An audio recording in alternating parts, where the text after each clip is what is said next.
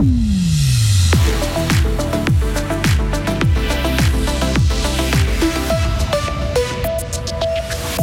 Le patron du géant mondial du vélo Scott rachète Menou Bike à Givisier, mais pourquoi? Explication dans ce journal. Le Dry January interroge notre consommation d'alcool. Et enfin, TGV ou avion, les liaisons entre la Suisse et la France seront perturbées demain. La semaine va être moins froide, hein, maximum 4 degrés aujourd'hui. Nous aurons même droit à quelques rayons de soleil. Rendez-vous compte jusqu'à mercredi. Est-ce qu'on se souvient encore à quoi ressemble le soleil? Nous sommes lundi 30 euh, janvier 2023. Bonjour Loïc Chorderet. Bonjour Mike, bonjour tout le monde. Le magasin Menou Bike, racheté par le patron de Scott. C'est l'une des enseignes bien connues des cyclistes du Grand Fribourg. Le magasin Menou Bike, situé à Givisier, a été repris par une société appartenant à Beat Saug, le directeur général de Scott. Régnier Menou passe donc la main après 25 ans. Écoutez le Sarinois. J'ai passé une super aventure. Je suis parti euh, tout petit où j'avais un employé. Ensuite, j'ai eu la possibilité de construire un, un nouveau magasin à Givisier en 2009. Euh, ensuite de m'entourer de, collaborateurs. On est entre 9 et 10 maintenant. Euh, j'ai fait un super parcours, euh, sans compter mes heures, et j'en suis très fier.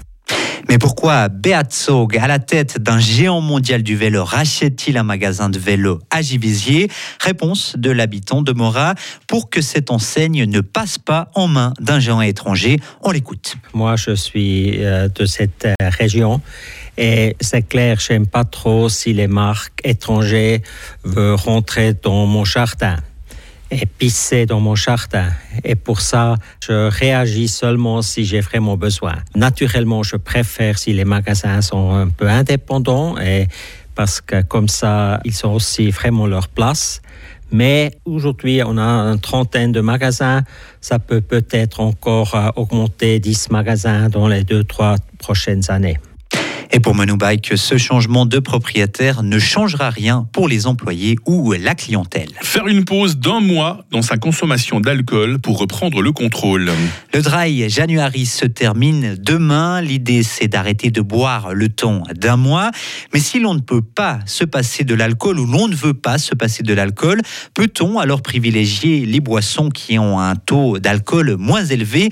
On a posé cette question à Thierry Radermacher, le directeur de la fondation Le un centre de traitement des dépendances basé à Fribourg. Il n'y a pas d'alcool qui est pire qu'un autre. Tous les alcools, c'est composé de la même chose, c'est de l'éthanol et des congénères. Là, ce qui change, c'est la concentration. Par exemple, si vous buvez une bière, vous consommez un petit peu plus d'alcool dans un bar, vous consommez un peu plus d'alcool en buvant une bière qu'en buvant un whisky. Mais en réalité, c'est la même chose, c'est de l'éthanol dans les deux boissons. Avec un côté pervers qui est que le consommateur de bière, comme ce d'alcool est moins concentré, il se dit c'est moins grave et il a tendance à boire peut-être deux trois bières, alors que le consommateur de whisky dira mais moi je m'arrête après un ou deux. Et sachez que selon une étude américaine, le Dry January présente de réels avantages pour la santé. 7 participants sur 10 se sentent en meilleure santé et ont plus d'énergie. Plus de la moitié perdent également du poids et ont une peau plus belle. L'ancien patron de Novartis a été rattrapé par le fisc. Daniel Vazella n'a pas voulu payer un montant d'impôt qualifié d'extrêmement élevé au canton de Tsug en 2013 après un prétendu déménagement à Monaco.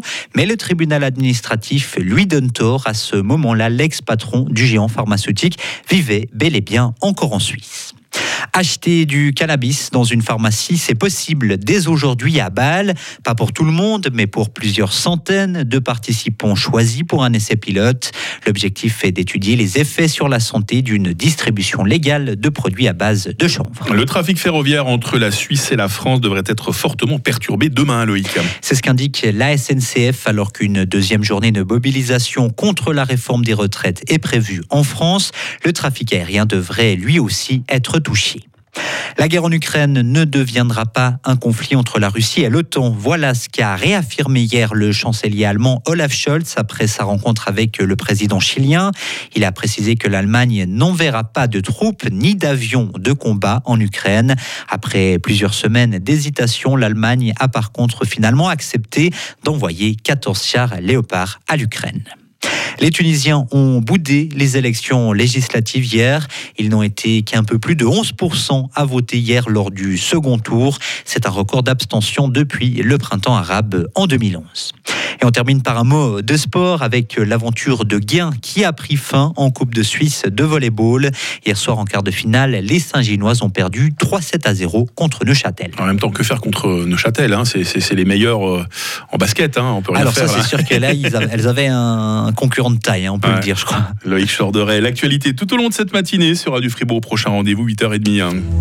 Retrouvez toute l'info sur frappe et frappe.ch.